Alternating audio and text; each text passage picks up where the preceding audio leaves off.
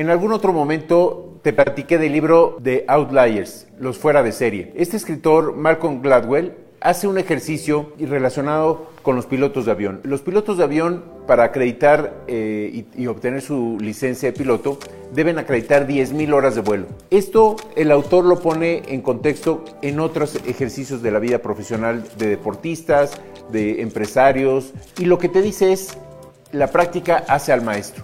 Eso significa el efecto de las 10.000 horas. Y muchos autores y muchos eh, empresarios lo utilizan en su vida práctica, en su vida diaria. Yo te recomiendo que con tu hijo puedas irle proporcionando estas herramientas para que él pueda tener esta práctica de encontrar su pasión, de encontrar cuál es su misión en la vida.